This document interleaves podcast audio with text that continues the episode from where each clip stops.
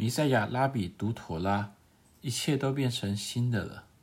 生命记二十六章一节到二十九章九节，当你来，妥拉形容应许之地，乃是流奶与蜜之地。如此的形容，使让我们想起伊甸园，在那里，耶和华神使各样的树从地里长出来，可以悦人的眼目，其上的果子好做食物。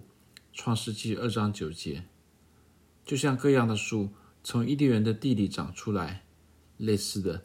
奶与蜜从应许之地流出来，这意味着各样的美善从地的自身而出。不像后伊甸园时代的世界，人必须终身劳苦才能从地里得吃的，并且要汗流满面才得糊口。在应许之地上，神仿佛恢复了伊甸园的丰富。你要进去得为业的那地，本不像你出来的埃及地，你在那里撒种，用脚浇灌，像浇灌菜园一样。你们要过去得为业的那地，乃是有山有谷、雨水滋润之地，是耶和华你神所眷顾的。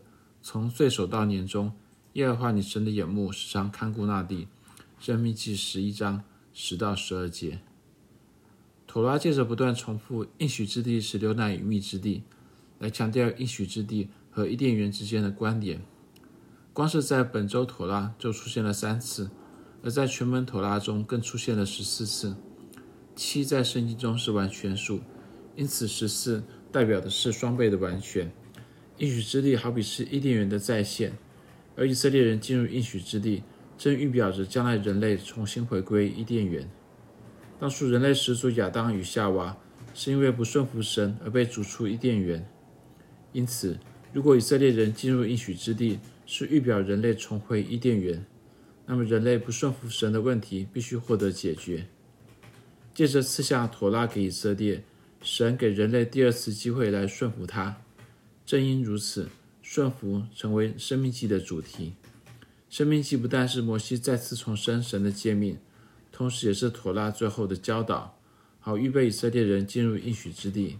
这象征着人类重回伊甸园。在生命记里，摩西再三嘱咐以色列人要顺服神。就在本周妥拉中，摩西对以色列人说。耶和华你的神今日吩咐你行这些律例典章，所以你要尽心尽性谨守遵行。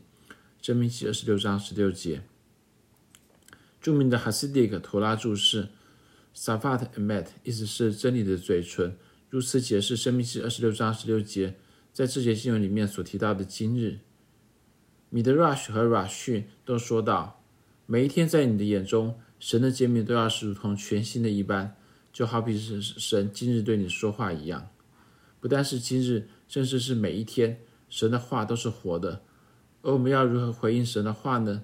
我们要以顺服来回应神的话。然而，在本周妥拉中，摩西接着警告以色列人说，他们以后将会不顺服神，并且他们的不顺服将导致神最终把他们逐出应许之地，就像起初人类始祖因为不顺服神而被逐出伊甸伊甸园一般。神不会废弃以色列人的西乃之约，却会将西乃之约中关于背约的惩罚加在以色列人身上，而背约的最终惩罚就是被逐出应许之地。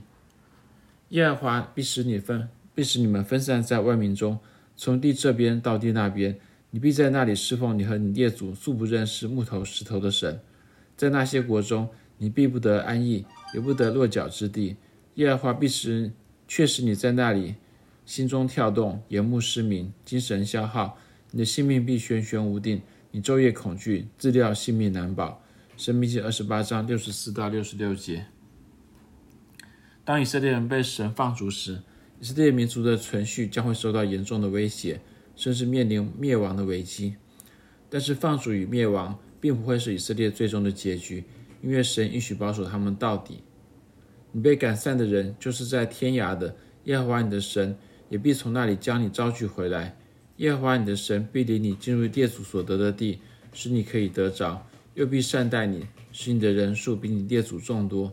耶和华你神必将你心里和你后裔的心里的污秽除掉，好叫你尽心尽性爱耶和华你的神，使你可以存活。申命记三十章四到六节。在漫长的历史中，犹太民族经历了许多次的危机，经历了纳粹大屠杀。但神信实的保守以色，保守犹太人，使他们不但不致灭亡，甚至能够回归应许之地，在一九四八年建立以色列国。如果人类始祖被逐出伊甸园，预表以色列人被逐出应许之地，那么犹太人回归应许之地，岂不是预表人类要重新回归伊甸园？正如使徒彼得所说的“万物复兴”吗？